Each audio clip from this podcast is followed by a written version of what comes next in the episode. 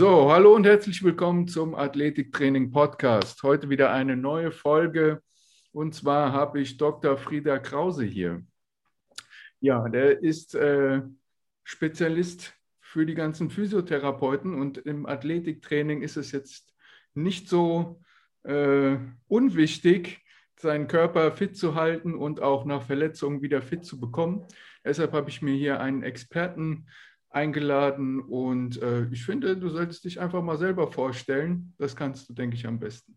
Ja, äh, vielen Dank, Eliseo, für die Einladung erstmal. Ähm, ja, mein Name hast du schon gesagt, Frieda Krause. Ich bin äh, Sportwissenschaftler von Haus aus, habe äh, in Frankfurt wie der Eliseo Sportwissenschaften studiert, ähm, habe dann auch in Frankfurt in der Sportmedizin äh, promoviert und habe äh, während der Zeit meiner Promotion aber, also nach dem Studium, immer Teilzeit, also an der Uni gearbeitet und in einem ambulanten Gesundheit- und äh, Reha-Zentrum. Das heißt, da habe ich viel mit, äh, mit Sportlern, mit Patienten unterschiedlichen Alters, unterschiedlichen Verletzungen gearbeitet.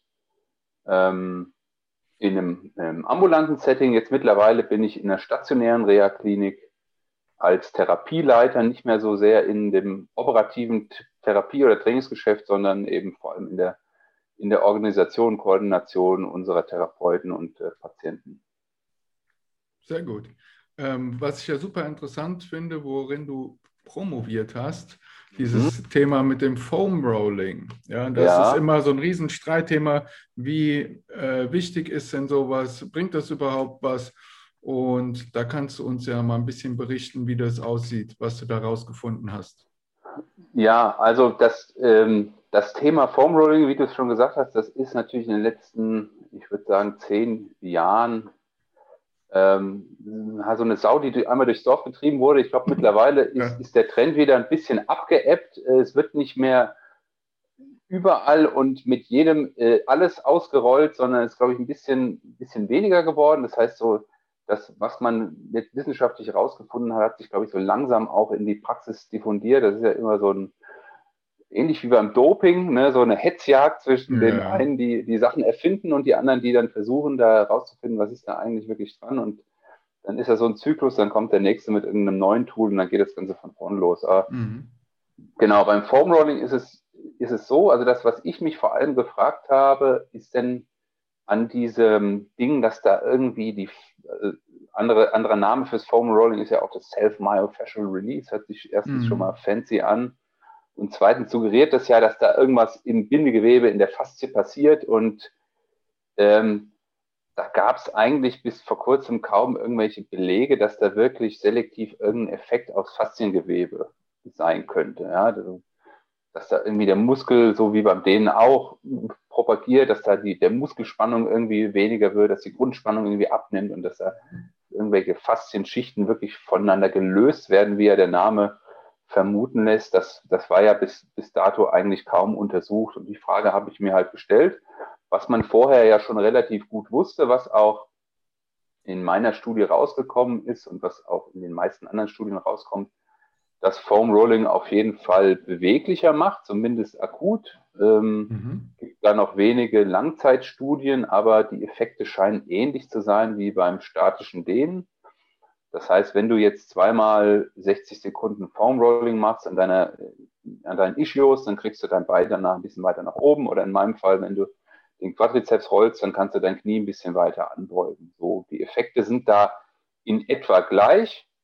Ähm, das wusste man auch vorher schon. Das habe ich jetzt in meiner Studie quasi noch als Parameter mit erhoben, einfach um zu gucken, äh, wie sind da die Zusammenhänge. Ja. Ähm, und dann habe ich mir eben angeschaut, passiert denn in, in dem Bindegewebe irgendwas? Und die Frage ist natürlich, wie kann man das irgendwie quantifizieren? Weil du kannst jetzt irgendwie, Biopsien kannst du jetzt mittlerweile in Deutschland nicht mehr, nicht mehr so einfach machen. In Nordkorea. nicht mehr, ja. Nordkorea mag das einfacher funktionieren, aber das, auch das ist ja immer eine Momentaufnahme. Äh, dann nimmst du da irgendwas aus, aus dem Gewebe raus und guckst dir da Zusammensetzungen an. Aber was mich interessiert hat, ist ja, wie, wie das Gleiten unterschiedlicher Faszienschichten quasi sich irgendwie möglicherweise verändern kann. Weil das ist ja das, was suggeriert wird, du löst da irgendwas und dann gleitet die Faszie besser. Da ist irgendwas äh, verklebt und du musst mhm. das irgendwie ent, entkleben oder wie auch immer voneinander ja. lösen. Das sagt dir ja auch jeder Fitnesstrainer, wenn du, wenn, wenn du da mal im Fitnessstudio fragst, was man denn mit solchen, mit solchen Rollen macht, da löst du irgendwelche, Ver da werden die mhm. Verklebungen gelöst. Ja, ja. Aber was sind denn Verklebungen eigentlich im Bindegewebe? Das kann dir dann keiner so richtig, äh, kann, kann, dir dann keiner so richtig beantworten. Kannst du das für unsere Zuhörer, Zuschauer mal kurz erklären, was das bedeutet? Äh, ich, ich, ich, ich, ich, äh, erkläre, ich erzähle erst nochmal von meiner mhm. Studie, dann können wir vielleicht da nochmal da noch okay. drüber reden, weil ähm, äh, ja, das, das ist dann nochmal ein ganz das ist dann nochmal ein größeres mhm. Thema wahrscheinlich. Okay. Ähm, ähm, und ich habe die Studie bei, bei gesunden Menschen gemacht, das heißt, da ist jetzt eher unwahrscheinlich, dass da irgendwelche morphologischen Veränderungen im Bereich des Bindegewebes äh, sind, die wir da irgendwie hätten verändern können. Man kann aber in einem Ultraschall, wenn du dir quasi den Muskel und das Bindegewebe anschaust, dann kannst du ganz gut unterscheiden, solche, solche einzelnen Schichten voneinander. Ja? Du hast nämlich so die Haut ganz oben, dann kommt so das ganze Unterhaut, äh, Fettgewebe, Bindegewebe, dann kommt so eine oberflächliche Faszienschicht, die da so quasi unter dem Unterhautgewebe ist und dann kommt nochmal ein bisschen Fettgewebe und dann kommt quasi die Muskelfaszie, die tiefe Faszienschicht, darunter dann das, das Epimysium und dann quasi die ganze, der ganze Muskelbauch. Mhm. Das kannst du im Ultraschall ganz gut voneinander trennen. Das kannst du ganz gut auseinanderhalten. Und dann habe ich mir quasi angeschaut, ähm, nach dem Foam Rolling, ob sich irgendwas an, wenn, wenn du den Muskel quasi bewegst, du hast den passiv bewegen lassen im Isokineten, verändert sich da irgendwas in diesen Gleiteigenschaften, in den einzelnen Faszienschichten? Ich muss ja gestehen, ich habe ehrlich gesagt nicht dran geglaubt, dass sich da irgendwas verändert, aber tatsächlich ähm, ist die Gleitbewegung von der tiefen Faszienschicht gegen, gegen den Muskel ein bisschen weniger geworden. Das heißt, es scheint tatsächlich irgendwas passiert zu sein in dem Bereich zwischen dem Muskel und der, und der tiefen Faszie. Das heißt, da gleitet der Muskel ein bisschen besser wahrscheinlich unter der Faszienschicht durch. Da ist vielleicht wirklich irgendwas gelöst worden, die genauen Mechanismen kann ich, da kann man natürlich nur drüber spekulieren, weil ich sehe zwar, dass da was passiert, dass sich da irgendwas verändert hat in der Bewegung, aber weswegen kann ich natürlich, ähm, kann ich natürlich anhand mhm. von einer Ultraschallaufnahme jetzt nur spekulieren. Und ähm, tatsächlich, wie ich gesagt habe, hat sich da was verändert. Ähm, ob das jetzt nur ein ganz kurzer Akuteffekt ist, weil ich habe nur, nur quasi direkt danach gemessen, ob sich das irgendwie länger verstetigt ob das, wenn ich das regelmäßig mache, ob das dann immer noch genauso ist oder ob das dann gar nicht mehr so ist, das kann ich jetzt auch nicht sagen. Aber zumindest akut scheint es da einen Effekt zu geben. Woran der liegt, könnte irgendwie an Durchblutung liegen, könnte an einer Veränderung ähm, der viskoelastischen Eigenschaften von Hyaluronsäure dazwischen mhm. liegen, weiß ich alles. Also macht Sinn, aber kann ich nicht mit Sicherheit sagen. Ja? Und interessanterweise, was sich noch verändert hat, sowohl beim Dehnen als auch beim Foam Rolling, ist die äh, Dehnwahrnehmung. Das heißt, wenn ich jetzt eine Dehnung mache, dann habe ich ja irgendwann das Gefühl, ah, jetzt spüre ich so einen Stretch. Und der hat sich sowohl beim Foam Rolling als auch beim Dehnen verändert. Beim Dehnen ein bisschen mehr, was ja auch Sinn macht, weil beim, ne, das ist ja quasi die Zielbewegung, beim, beim Stretching ist ja der Stretch und wenn ich da jetzt stretche, dann verändere ich halt die Wahrnehmung vor allem beim Foam Rolling habe ich die nicht so stark verändert, aber auch ein bisschen, was eben auch dafür spricht, dass äh, die Beweglichkeitsveränderung äh, jetzt kein rein mechanischer oder physiologischer, sondern eben auch ein neurophysiologischer ähm, oder neurophysiologischer Mechanismus dahinter steckt. Mhm. Das waren so die grundlegenden Dinge, die, die ich in der Studie herausgefunden habe. War dann auch die Reflexaktivität runtergesetzt oder hast du die nicht gemessen? Das, das habe ich jetzt nicht gemessen, aber mhm. ähm, da gibt es andere Studien von dem David Behm, die auch gezeigt haben, dass der Haarreflex zum Beispiel nach dem Foam Rolling ein bisschen reduziert ist, wie auch mhm. beim Stretching. Ja. Mhm. Also das, ähm, das ist ja immer die, das ist ja die Gretchenfrage, sowohl beim Dehnen als auch also beim Foam Rolling noch nicht so lange, aber vor allem beim Stretching, warum werde ich denn da jetzt beweglicher? Ne? Ist das eine rein, ist das eine rein mechanische Sache, also weil ich da irgendwie Grundspannung senke, oder ist das vor allem eine Kopfsache, weil ich irgendwie eine veränderte Schmerztoleranz habe? Ja. Das gleiche kann man, die gleiche Frage kann man beim Foam Rolling natürlich genauso stellen, ähm, weil auch das ist ja also gerade das Stretching, wenn ich das intensiv mache, das ist ja unangenehm. Und das ja. ist ja logisch, dass der Körper dann die Schmerztoleranz irgendwie anpasst, wenn ich da andauernd irgendwas Unangenehmes mache. Und das ist beim Foam, äh, Foam Rolling ja das Gleiche. Wenn ich das wirklich intensiv auf irgendeinem Muskel oder auf einem Gewebe rumrolle, dann ist das unangenehm, dann tut das irgendwie weh und dann wäre ja logisch, wenn der Körper da die, die Schmerztoleranz irgendwie anpasst. Wo wir gerade bei Schmerztoleranz sind, da fällt mir gerade was ein. Da habe ich mal eine Diskussion geführt, äh, quasi die Henne- oder Ei-Diskussion, weshalb, ähm, also was eher da ist. Sind Leistungssportler einfach toleranter, was Schmerz angeht, oder werden die schmerztoleranter, weil der Sport es von denen verlangt, weil die die ganze mhm. Zeit sich unter diesen Schmerzstress begeben? Ja, ja wahrscheinlich.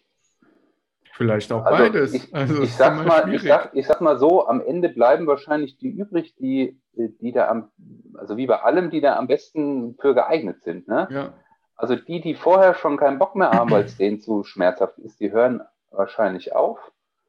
Ähm, das heißt, das bleiben am Ende die übrig, die, die mit, dem, mit dem harten Training, mit den vielen ähm, Sachen, auf die man auch verzichten muss als Leistungssportler, die mit dem ganzen Kram am besten zurechtkommen, würde ich jetzt mal behaupten. Ne? Weißt du, die, die nicht in der Pubertät auf einmal die, die Mädels für sich entdecken und dann auf einmal, auf einmal keine Lust mehr auf, auf äh, fünfmal die Woche Training und am Wochenende ja. immer auf Wettkämpfen sein haben. Wer kennt es nicht, ja. Ja, wahrscheinlich, also wahrscheinlich so ein bisschen was von beidem. Ne? Mhm. Genau, aber, aber äh, um, um, mal ja. zurück auf das Thema Foam Rolling zu kommen. Du hast auch herausgefunden, dass der Tonus davon runtergesetzt wird, richtig? Äh, nee, eben genau nee. nicht. Eben genau nee, nicht. Also, ja, mhm. also der, ähm, es ist immer die Frage, äh, wie man den Tonus denn jetzt definiert und wie man den misst. Ne? Also so die, die, äh, die ganz alten Studien aus den 80er, 90er Jahren, die so beim Stretching das erste Mal eine, eine Veränderung der, der Dehnungsspannungskurve gezeigt haben, die haben das ja immer mit dem Isokineten und einer passiven Bewegung gemessen. Die haben aber auch diese Dehnung immer auf dem Isokineten gemacht. Mhm. So, das heißt, du hast so eine, so eine Dehnung auf dem Isokineten, meistens so 60 äh, Sekunden, das Ganze dann fünfmal. Und dann haben sie immer gezeigt, wo die, die Dehnungsspannung wird immer geringer. Wenn du das fünfmal machst, ist die beim fünften Mal viel niedriger ja. als beim ersten Mal. Ähm, so nach einer Stunde ist der Effekt dann wieder verschwunden. Das heißt, es ist vor allem ein Akuteffekt, der hält sich nicht lange. Wenn du das regelmäßig machst, dann ist seine Dehnungsspannung sogar höher am Ende. Also du wirst ja durchs Dehnen längerfristig kriegst du ja keinen niedrig, niedrigeren, sondern sogar einen höheren Muskeltonus eigentlich. Ja? Du wirst quasi eigentlich steifer durchs Dehnen, obwohl du beweglicher bist. Also das ist ja konträr ist zu dem, was, ja.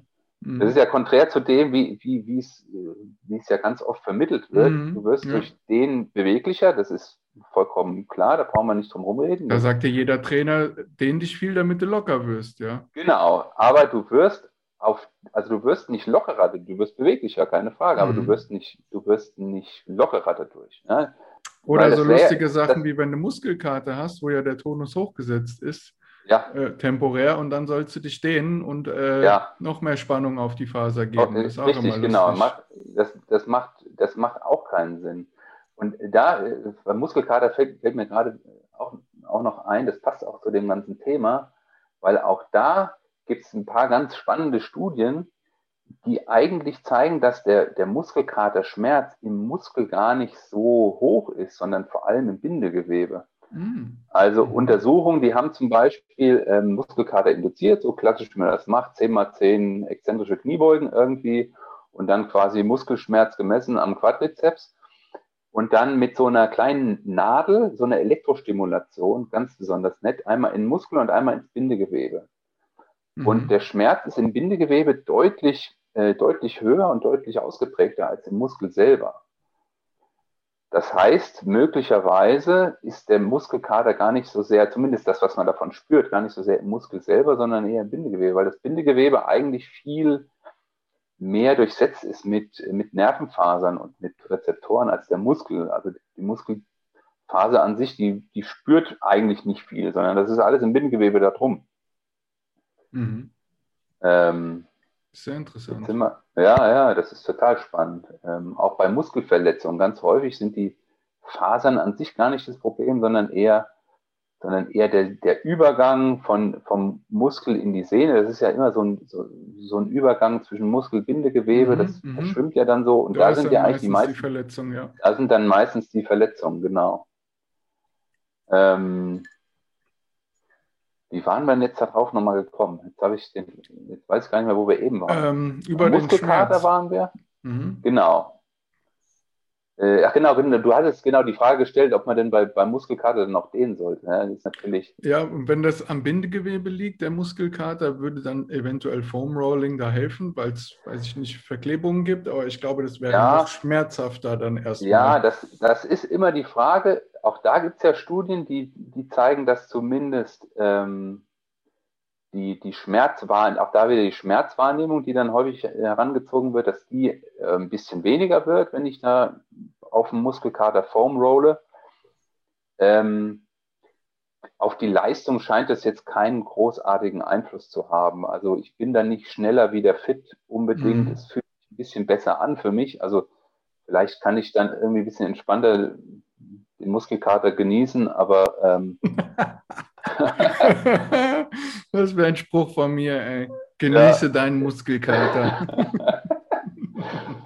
ist ja auch mal wieder, ist ja eigentlich auch was Schönes, so ein Muskelkater, ne? Also in Maßen zumindest. Ähm, ähm, ja, aber äh, ob, also ja, das scheint vor allem, ich glaube, es scheint vor allem dann äh, auch ein, ein neurophysiologischer Effekt zu sein, auch da. Mhm.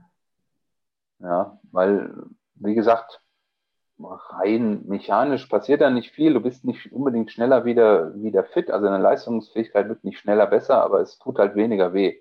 Und interessanterweise, und das ist immer ein spannendes Ding, wenn, wenn das verglichen wird in Studien, sowohl was Beweglichkeit als auch was so Schmerzen angeht. Man nimmt ja meistens dann irgendwie, macht Muskelkater auf beiden Beinen. Eine Seite wird gefoamrollt und die andere nicht. Und dann gibt es noch mhm. welche, die machen gar nichts. Und bei denen, die auf der einen Seite Foam rollen, wird auch der Muskelschmerz auf der anderen Seite besser. Ja, das spricht ja auch dafür, dass das jetzt kein lokaler Effekt ist, nur in der mhm. Muskulatur oder nur im Bindegewebe oder weil nur in, in, in ja. dem Bereich, wo ja. ich halt das Foam Rolling mache, sondern dass das halt eher ein globaler Effekt ist. Ja? Und genauso Studien gibt es beim Dehnen auch. Wenn ich meinen rechten Oberschenkel dehne, wird der linke auch beweglicher. Ja? Kann jetzt auch kein lokaler Effekt sein. Ja, diese Übertrage gibt es ja auch äh, ganz viel beim Krafttraining. Beim Krafttraining, genau, ja. Also natürlich habe ich da einen gewissen lokalen Effekt und Krafttraining, Hypertrophie werde ich wahrscheinlich nur bedingt hinkriegen über einen Crossover-Effekt, aber ich habe dann doch irgendwie eine, eine zentrale, eine, einen zentralen Effekt, den ich jetzt nicht nur auf den Muskel oder auf, wie gesagt, aufs Bindegewebe oder auf die Sehne oder was auch immer äh, schieben kann, sondern das scheint tatsächlich irgendwie ein wo auch immer, ob es hormonell ist, ob es jetzt äh, mhm. zentral nervös ist, das, da ist man sich noch nicht ganz sicher, aber das scheint auf jeden Fall zumindest eine Rolle zu spielen, sagen wir es mal so ganz vorsichtig. Ja, wenn du eine Empfehlung geben würdest, würdest du Foam Rolling äh, vor dem Training oder nach dem Training oder so zwischendurch den Leuten äh, empfehlen oder was würdest du da sagen? Weil ich sehe es ja ganz oft, dass da gesagt ja. wird, keine Ahnung, 20 Minuten vorher oder 5 Minuten vorher Foam Rolle dich. Danach ist eher nicht so interessant, weil vorher hast du dann ein bisschen verbesserte Beweglichkeit, wenn du dich vorher rollst, ja, für, weiß ich ja. nicht, 20, 30 Minuten. Dann kannst du dann in diesen neu gewonnenen Bewegungsradien da äh, dein Training durchführen, mhm. ja, und äh, danach ist es halt nicht mehr so interessant, weil der Effekt ja. halt nicht lang anhält. Wie ja. siehst du das? Äh, ich, ich würde auf die Frage die Antwort geben, die ich eigentlich fast immer auf jede äh, Frage gebe. Das kommt drauf an. das ist immer die beste, ja. Das ist immer erstmal die beste Antwort. Es kommt drauf an. Also Foam Rolling ist ein Tool, um Beweglichkeit zu verbessern. So. Das heißt, das kann man, das kann man vor dem Training einsetzen, weil anders als beim jetzt intensiven statischen Dehnen die Leistungsfähigkeit kaum bis gar nicht negativ beeinflusst wird. Das heißt, ich kann jetzt relativ intensiv Foam rollen und habe danach kaum Einbußen in Sprungkraft zum Beispiel. Während wenn ich jetzt sehr intensiv dehne, dann springe ich danach einfach ein paar Prozent weniger hoch. So. Mhm. Ähm, das heißt, das ist, es ist eine Möglichkeit. Ähm, ob man das jetzt einsetzen muss, Foam Rolling, es ist halt ein neues Tool und das ist erstmal interessant und da springen dann alle drauf auf. Ähm, aber es gibt, es gibt genauso viele andere Möglichkeiten, seine Beweglichkeit vorm Training zu erhöhen mit dynamischen Dehnen, mit, mit Mobilisationstechniken, die jetzt vielleicht auch ein bisschen näher an meiner Zielbewegung sind, ja. ähm, die, ich, die ich da genauso einsetzen kann. Das heißt, ich würde, so generell kann man das machen, aber man muss es nicht machen. So ja, würde ich jetzt mal sagen. Ich sehe auch immer die Leute, die da quasi ja. gefühlt den ganzen Körper einmal durchgerollt haben ja. vorher. Ja. Und am besten noch über die Wirbelsäule gerollt sind mhm. und so, weil die ganze Zeit mit dem Rücken drüber sind. Es ist halt, du musst schon über die Muskulatur rollen und nicht über die Knochen, ja.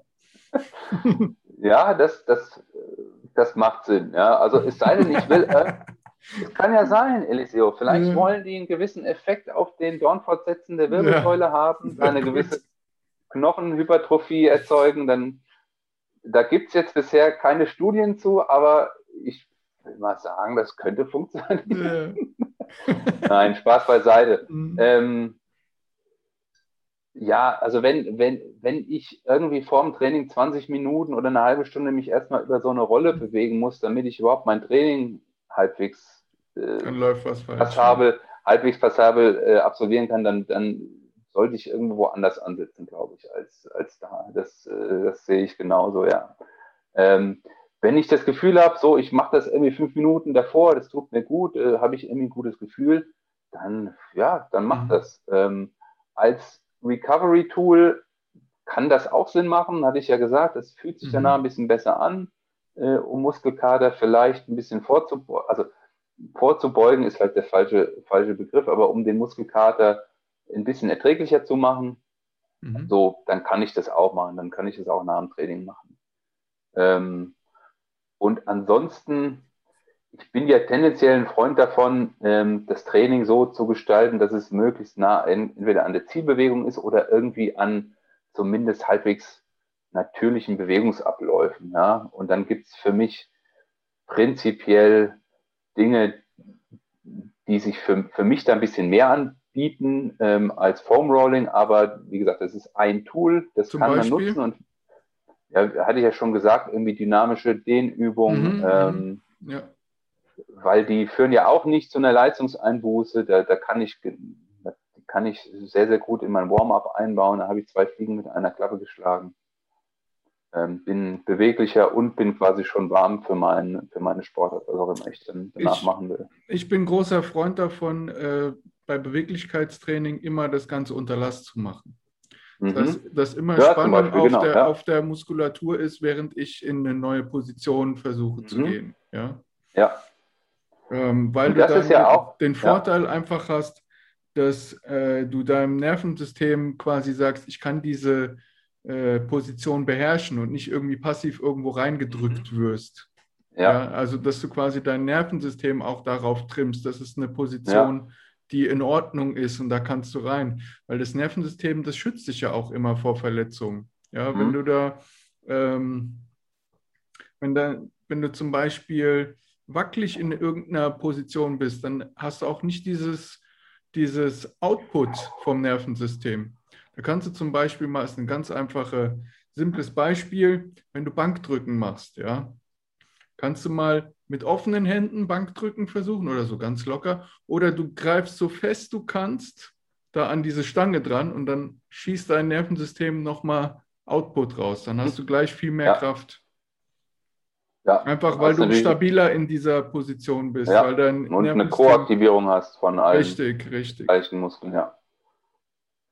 Ja, und das ist ja, das ist ja eigentlich auch in diesem ganzen Bereich Faszientraining, da wird ja auch, äh, das ist ganz interessant, da wird ja auch immer propagiert von dynamischen Dehnungsübungen, weil eben mhm. du dann in unterschiedlichen, also so statisches Dehnen, klar, da wirst du beweglicher, aber du erreichst halt weder alle Muskelfasern noch die, die Bindegewebsfasern so wirklich damit. Ja? Und dein Bindegewebe ist ja dafür gemacht, eigentlich Energie zu speichern und wieder abzugeben. Und dafür ist es da eigentlich letztendlich. Ne? deine Sehne, dein ganzes intermuskuläres Bindegewebe, das nimmt Kraft auf, nimmt Spannung auf und gibt es dann wieder ab. Deswegen können die Kängurus so weit hüpfen und wir mhm. Menschen nicht, weil die eine extrem lange Achillessehne haben zum Beispiel. Ähm, und, und genau das trainierst du ja mit so dynamischen Dehnungsübungen letztendlich. Ja? Du machst ja genau, oder mit, mit Dehnung unter Last. Du hast Muskelaktivierung und, und eine quasi und eine Dehnungsposition. Das heißt, du hast genau, genau das, was du, was du, was du brauchst letztendlich, um, um alle deine Fasern letztendlich zu aktivieren oder zu beanspruchen, sage ich mal so. Genau, genau. Ja. Ja, du hast jetzt auch in deinem Werdegang ähm, auch mal eine Zeit lang in Amerika reinschnuppern können, in die, das stimmt, ja. in die, in die Arbeitsweise von den Amis, wie die da in der. Und ins Nachtleben. Nicht zu vergessen, das war auch sehr wichtig. Ja, ähm, ja kannst du uns mal so ein bisschen erzählen, was die Amis da anders machen, besser machen, schlechter machen? Mhm. Also, ja, grundlegend, äh, also der der, der grundlegende Unterschied ist letztendlich, ähm, und darin liegen die, die, meisten anderen Sachen auch begründet, ist, wie der Sport in in USA, in Amerika organisiert ist. Weil du hast dort nicht wie hier in jedem Dorf einen eigenen Fußball- und Tischtennis- und äh, äh, Volleyballverein, sondern du hast da zentral organisiert äh, den Sport an den Schulen oder an den Universitäten. Ja, das heißt, du hast da immer gebündelt ähm, die Athleten, die dann halt im Wettkampfsport gegeneinander antreten. Und dementsprechend hast du natürlich gebündelt auch Ressourcen äh, zur Hand, um die Athleten da jetzt zu unterstützen. Also entweder im, im Athletiktrainingsbereich oder im, ja, in der medizinischen Betreuung. Äh, interessanterweise äh, ist dieser Bereich ähm, der medizinischen Betreuung, der nennt sich in den USA Athletic Training. Ja, ja, das ist das heißt, immer, das, immer sehr verwirrend, so, ja. Genau, das ist so ein bisschen paradox und für, für die Deutschen ähm, oder für die Nicht-Amerikaner ein bisschen verwirrend, dass Athletic Training da nichts mit, ähm, mit, mit dem Athletiktraining zu tun hat, so wie wir das hier kennen, sondern dass das eben eher so der Bereich Sportphysiotherapie ist, sage ich jetzt mal. Mhm. Ja. Das heißt, du hast, also ich war da an einer, an einer, an einer Universität in Wisconsin, eine relativ große Uni, ähm, die haben jetzt nicht in der höchsten Spielklasse gespielt. Es gibt ja in den USA dann im College Sport so Divisions, das heißt, sie waren in der, in der dritten Division, das ist jetzt nicht die allerunterste, aber ebenso ja, dritte, dritte Liga-Niveau, sage ich jetzt ja. mal so. Ja. Ähm, und die haben dort trotzdem ein, äh, also wir haben dort, glaube ich, ne, überlegen, zehn Festangestellte, ähm, die sich um das Athletic Training, das heißt um die Betreuung der Sportler kümmern, was so Physiotherapie angeht oder was die ja, Vorbereitung, Nachbereitung angeht. Für ähm, alle, die da an der Universität ja, sind, alle Sportler, also genau, sportartenübergreifend. Ja, sportartenübergreifend.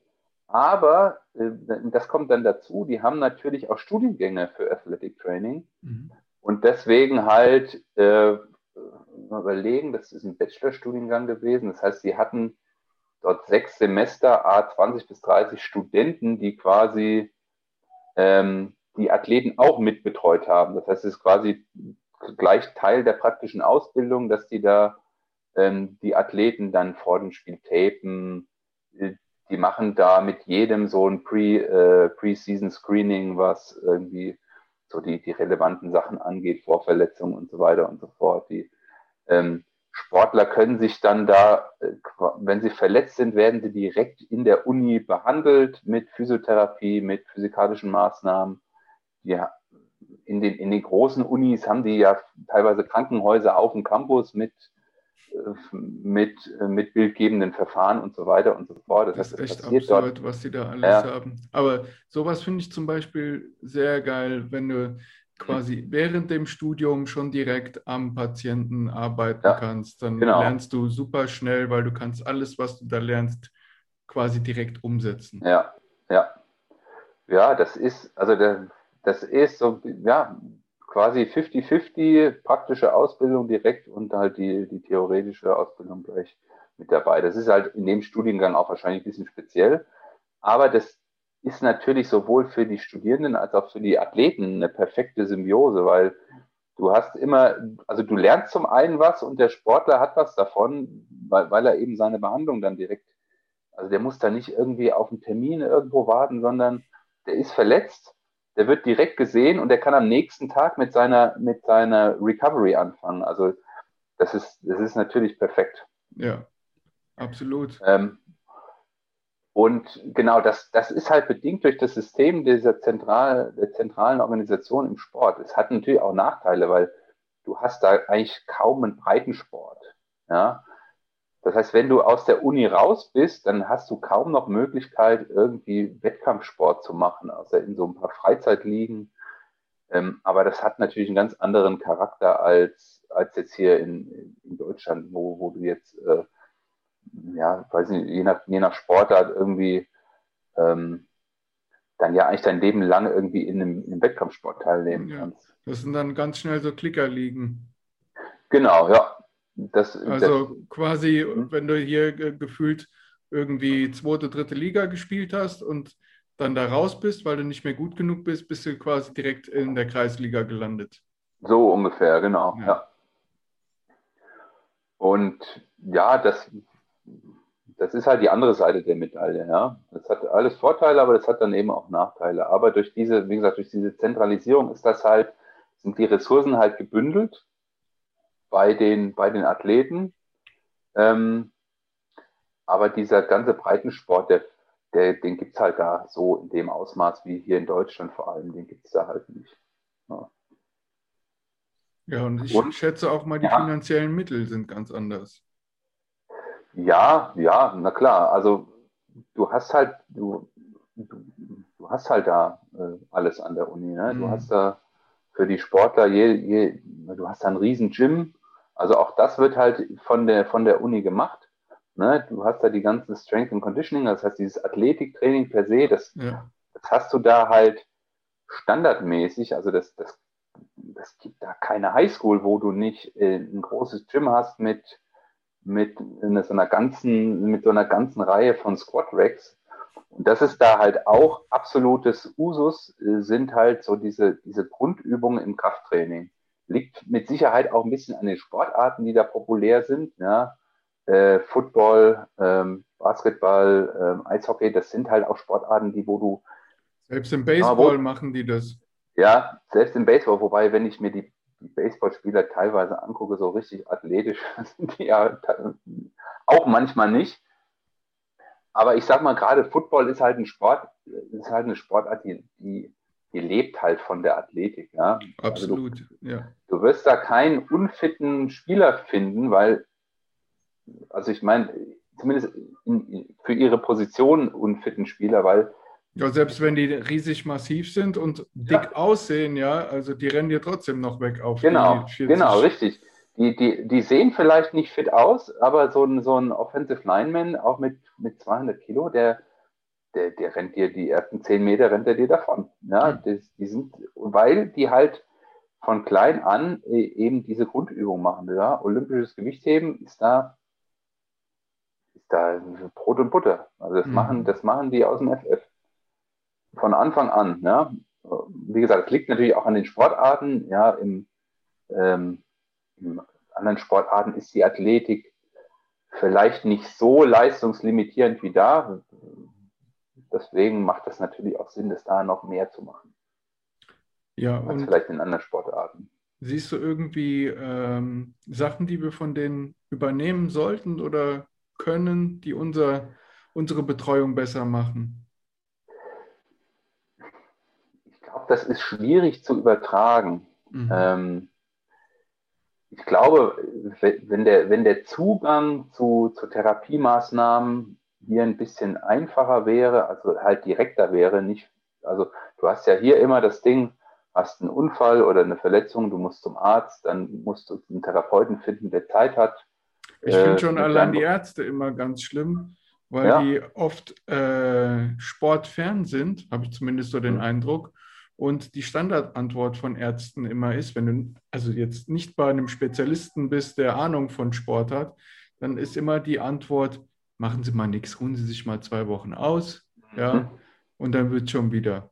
Ja, wo du eigentlich im Training bleiben solltest und äh, mhm. auch irgendwie immer was machen solltest.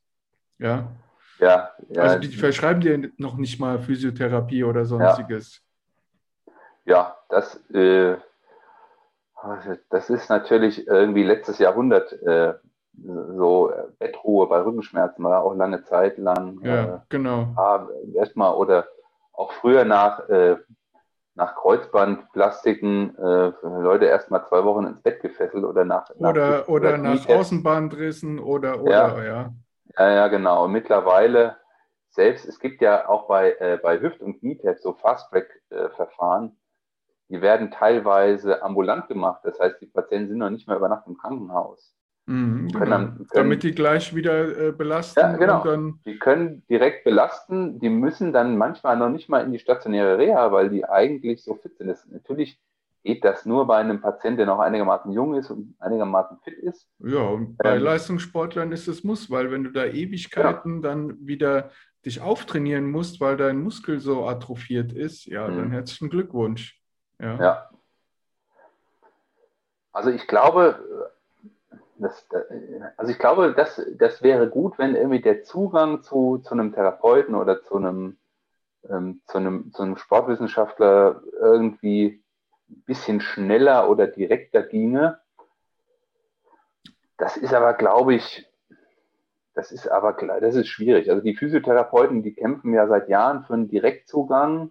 Das heißt, dass der Patient quasi nicht erst über den Arzt zu ihnen kommt, sondern dass sie quasi äh, Patienten direkt äh, irgendwie, wenn der mit Schmerzen kommt, irgendwie behandeln können. Aber das ist, ich fürchte, das ist ein Kampf gegen Windmühlen. Das wird so schnell nicht passieren in Deutschland.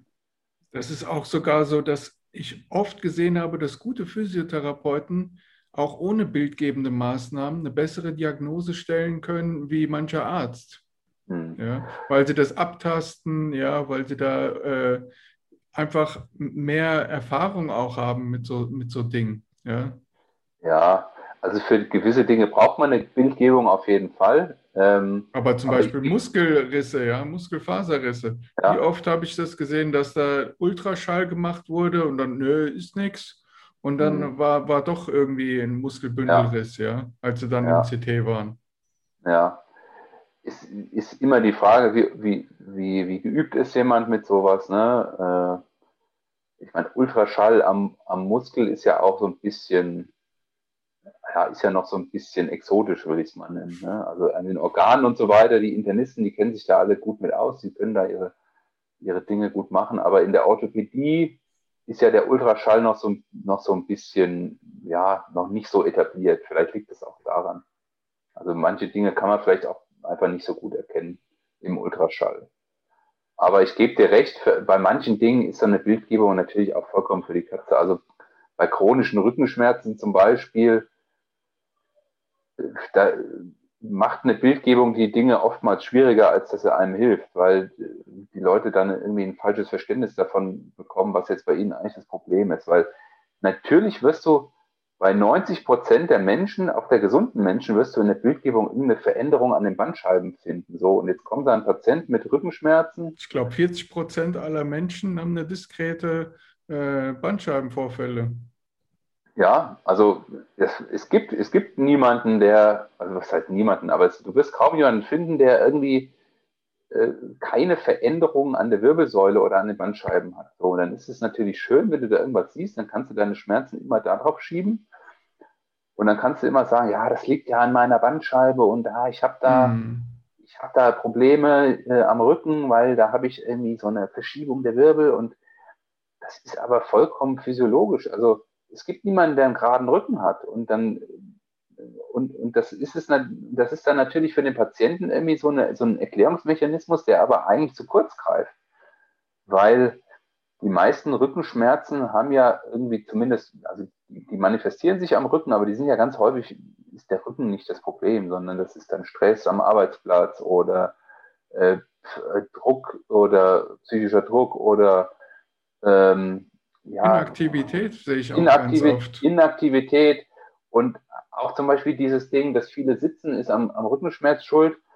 das Sitzen per se ist gar nicht das Problem, sondern dass man sich die, dabei die ganze Zeit nicht bewegt. Also ja. das, vieles Stehen ist auch nicht gut, also weil ich mich dabei nicht bewege. Das heißt, wenn ich den ganzen Tag auf meinem Stuhl rumhüpfe, dann ist das, ist das besser, ähm, weil ich mich dabei bewege, aber ich sitze ja trotzdem noch den ganzen Tag. Ja? Und einfach alle paar Minuten mal kurz aufzustehen, das hilft mir mehr, als ähm, irgendwie zweimal die Woche äh, für eine halbe Stunde ins Fitnessstudio zu gehen ja, für meine Rückenschmerzen, ja, weil ich halt alle paar Minuten meine Position ändere ähm, und, und nicht die ganze Zeit in so einer starren Haltung, ähm, äh, in so einer starren Haltung bin. Ja.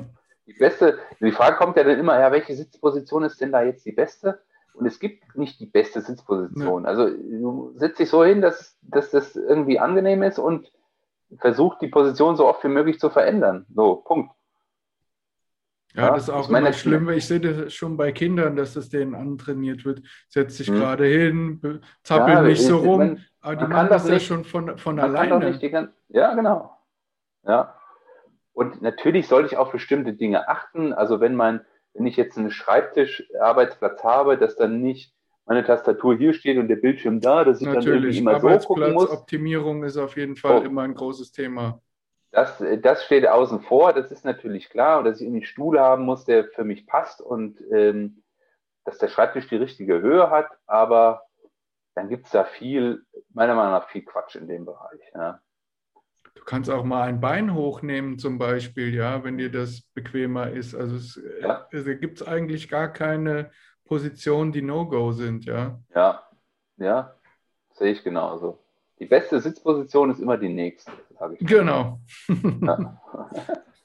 ja. aber wir waren ja jetzt eigentlich äh, noch bei den Amis, die Frage, uns ja. Wie sind wir denn da jetzt hergekommen eigentlich? Geht manchmal ganz schnell.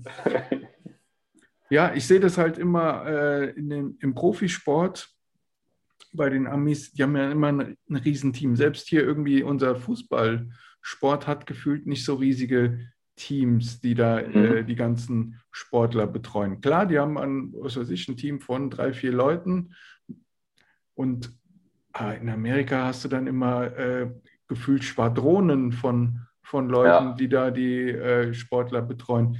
Meinst ja, du, das ist notwendig oder ist das auch ein bisschen Overkill bei denen? Also ich glaube, Spezialisierung macht immer Sinn. Mhm. Ähm, und wenn, wenn du also wenn dein Ziel ist, deine Mannschaft so gut wie möglich zu machen, dann macht es für mich Sinn, für, für alles einen Spezialisten zu haben. Ja, weil dann gibt es einen, der ist genau in dem Bereich irgendwie gut. Also du kannst auch einen haben, der alles macht, so, der mhm. den Rasenmäher, den, den Bus fährt, die, die Spur zurecht macht und dann auch noch und dann danach noch die Leute massiert. Klar, ja. das kannst du auch machen, ja.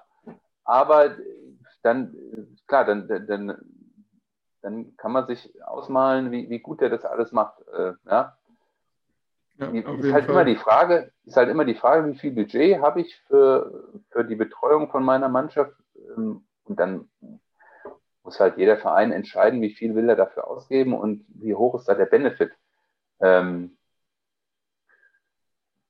aber meiner Meinung nach macht es Sinn, jemanden zu haben, also irgendwie einen Trainerstab zu haben, die sich um, um das sportartspezifische Training kümmern, dann macht es Sinn, einen Athletiktrainer zu haben, dann macht es Sinn, jemanden zu haben, der sich um die Ernährung kümmert von den, von den Sportlern, dann macht es auch Sinn, einen, einen, Psychologen im Team zu haben, der irgendwie mit den, mit den, äh, mit den Sportlern arbeitet. Ähm, dann macht es Sinn, einen, einen Reha-Trainer zu haben, der sich um, um, und, einen Physiotherapeuten, der sich um diese Sachen kümmert. So, das ist schon mal so der, der Grundstab. Und dann ist die Frage, was, was brauche ich da noch alles? Dann lass mich äh, noch mal eine kurze Zwischenfrage stellen. Also, ja. weil wir jetzt Reha gesagt haben und so, ähm, würdest du dann auch sagen, dass ein extra Prehab-Angestellter da sein sollte, der extra Training mit denen macht, um äh, gewissen Verletzungen vorzubeugen? Hm. Oder also, würdest du das ja, in den Bereich des Athletiktrainers irgendwie mit reinpacken? Letztendlich. Äh, Weil du, du sagst ja vorher, ja. den Spezialisten, äh, ja. Den, den würdest du am liebsten äh, für jede Kleinigkeit haben, weil es dann, dann am besten ist. Ja. Die Frage ist ja, was ist der Job vom Athletiktrainer? Ne? Ist, also, äh, ich, ich weiß nicht, ich habe ich, äh, hab mich ähm, neulich, neulich äh, unterhalten mit dem, du kennst ja auch noch den Kuno, mhm. der ja beim DFB ist und der sagt immer, sein Job ist, dass die Spieler sich nicht verletzen. So, das ist sein Job.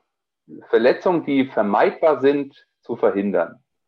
So, und der ist, der ist der Athletiktrainer der früher noch der Juniorennationalmannschaft. Ja, das ist jetzt wahr. Aber genau, ich habe ja auch mit dem kurz geredet und ja. äh, der hatte eigentlich mir sogar gesagt, dass er sich so eher so als ja, Bindeglied zum Mannschaftstrainer fühlt. Okay. Ja? Also, dass er eher sogar äh, sportartspezifisches Training mit denen macht okay. und dort die, ähm, die Defizite, die die im sportartspezifischen Bereich haben, ausmerzt okay. sogar. Ja, ja. Dann hast du dich wahrscheinlich jetzt äh, ähm, vor kurzem mit ihm unterhalten. Vor kurzem erst unterhalten. Bei mir ist vor der, vor der EM habe ich mit ihm geredet. Ja, ja, ja, Bei mir war das irgendwann, ach, das war sogar noch vor Corona, der die Zeit verschwimmt so, ja. Mhm. Schon ein bisschen ja, mehr. der entwickelt sich immer weiter, ja. Ja. Äh, aber ja, das, das ist die Frage, ob, ich glaube, das, ja, das eine schließt das andere ja nicht aus. Ähm, und ich, ist, die Frage ist, wie viel kann ich denn neben dem sportartspezifischen Training mit, mit den Athleten überhaupt noch machen? So, ich meine, die sollen, jetzt mal bei einer Fußballmannschaft, die sollen trainieren, damit sie besser Fußball spielen. So, das heißt, das ist so, dass das Haupttraining ist Fußballtraining. Und dann mhm. haben sie noch ein bisschen Zeit für, für das, was wir jetzt mal Athletiktraining nennen. Und dann muss man sich halt fragen, was, was kriege ich jetzt hin in der Zeit, die mir zur Verfügung steht. Ne? Also ich sehe das immer als Athletiktrainer so, dass ich quasi derjenige bin, der denen gibt, was sie im normalen Training nicht bekommen. Mhm.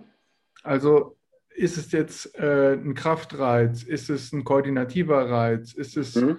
irgendwie, äh, keine Ahnung was, eine spezielle Ausdauer, die die sich da nicht erarbeiten können, ja, dann äh, ist es meine Auffassung, dass ich die in diesem Bereich besser mache. Und dann mhm. natürlich auch stark individuell arbeiten kann mit denen, ja, weil der eine ist ein super Ausdauermonster, der, den muss ich nicht nochmal irgendwie Ausdauerschichten ja. dazugeben und der andere ist vielleicht schwächer, so dass sie sich alle äh, einem Idealbild an, annähern, das sie in ihrer Sportart besser macht.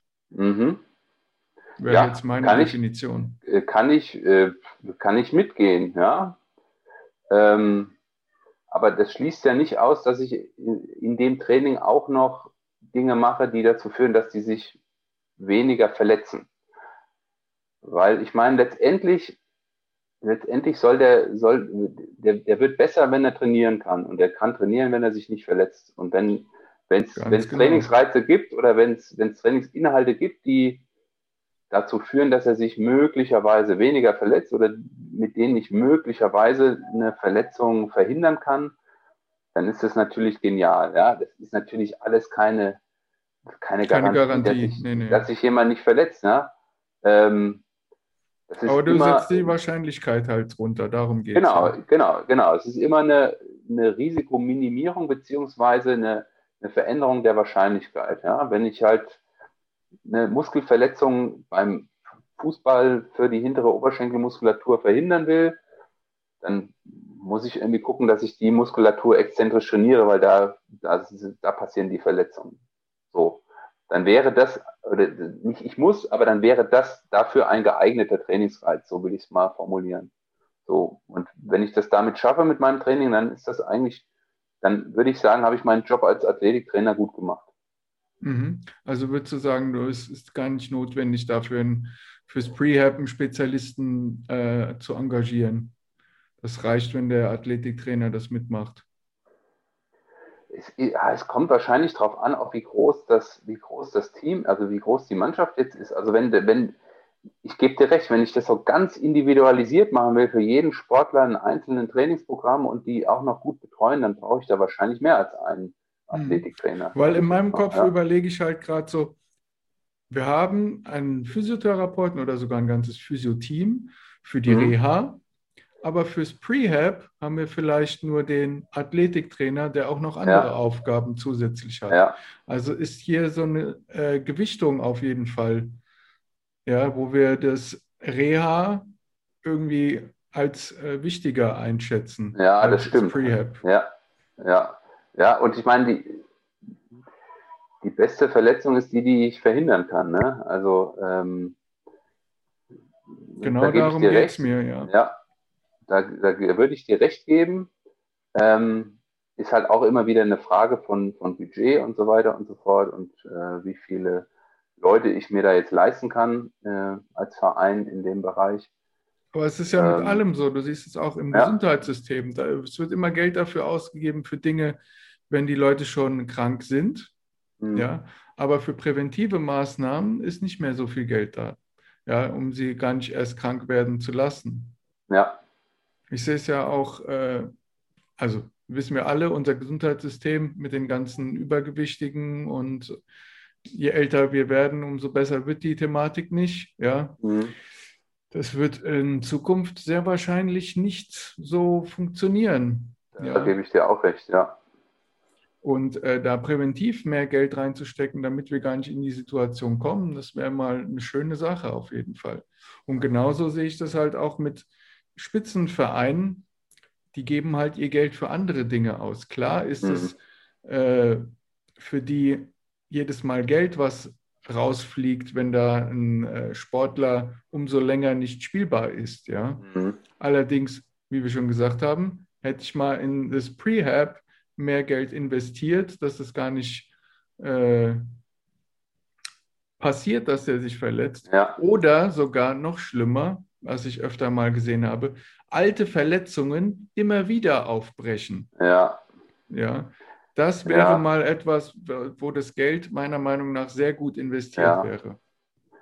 Ich meine, die, der größte Risikofaktor für eine äh, Verletzung, also Muskelverletzung oder wie eine Bandverletzung, ist halt immer eine vorhergehende Verletzung. Also die, die erste Verletzung zu vermeiden, ist eigentlich immer äh, das Wichtigste. Da kann man natürlich auch wieder die Frage stellen, was war da jetzt Henne und was war Ei? Also gibt es vielleicht Sportler, die da einfach prädispositioniert sind für solche Verletzungen? Dann kriegen die die Dinge halt immer wieder. Oder ist es wirklich die, die Erstverletzung, die da irgendwie ähm, das triggert?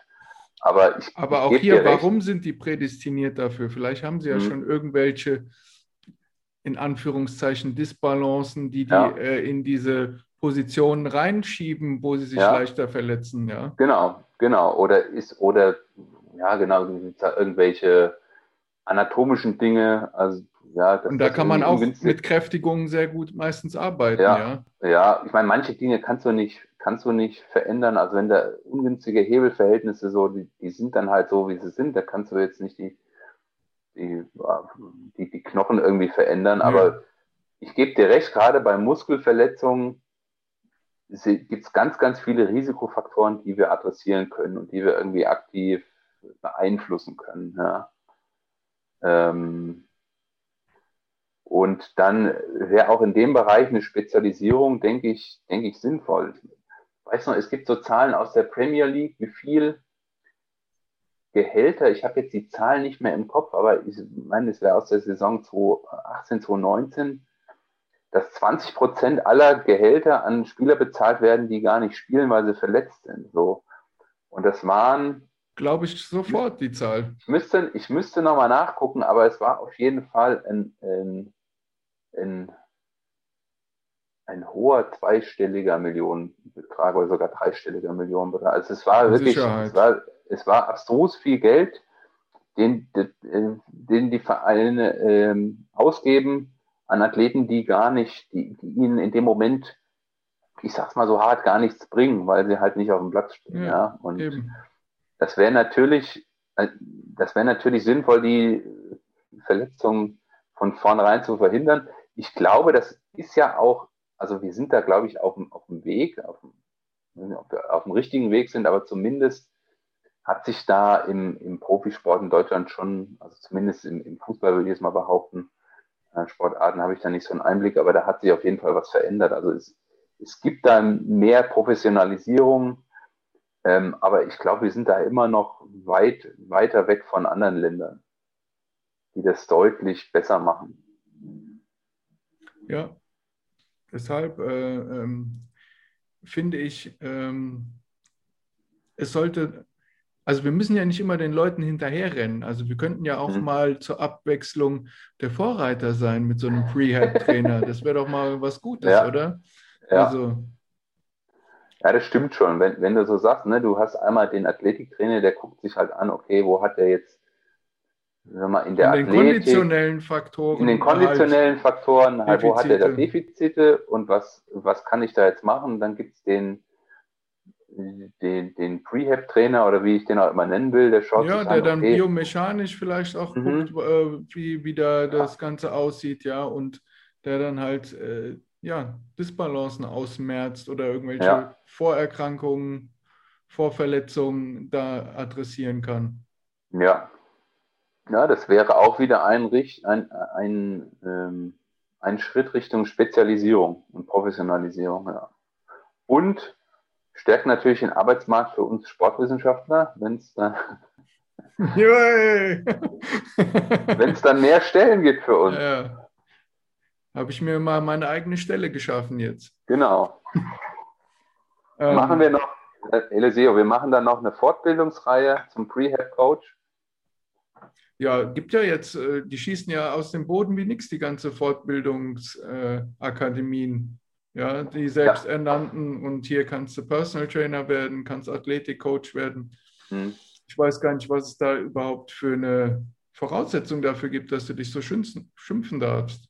Ich glaube, es gibt in dem Bereich kaum ähm, Regulierung geschützte Berufsbezeichnung. Der einzig geschützte Berufs, äh, die einzig geschützte Berufsbezeichnung in dem Bereich ist der Sporttherapeut. Den darfst du, mhm. du darfst du dich nur nennen, wenn du beim, äh, beim DVGS, das ist ja der Dachverband der, ähm, der Sportwissenschaftler, dann, wenn du da die, diese Fortbildung gemacht hast oder diese, dieses Zertifikat bekommen hast, dann darfst du dich Sporttherapeut nennen.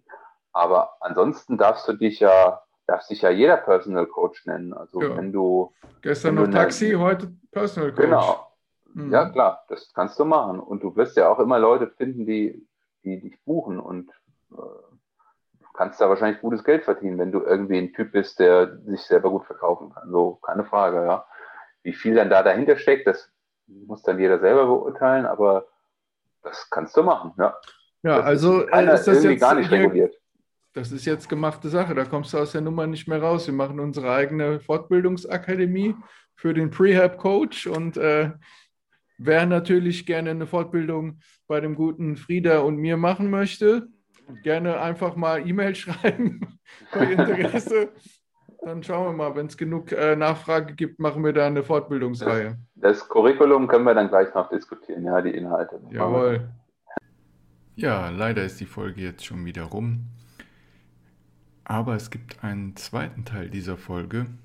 Sie hat uns nämlich so viel Spaß gemacht, dass wir äh, zwei Teile davon abgedreht haben. Und wenn du den zweiten Teil nicht verpassen willst, dann solltest du unbedingt den Kanal abonnieren. Und ja, dann hören wir uns in der nächsten Folge. Bis dahin, alles Gute.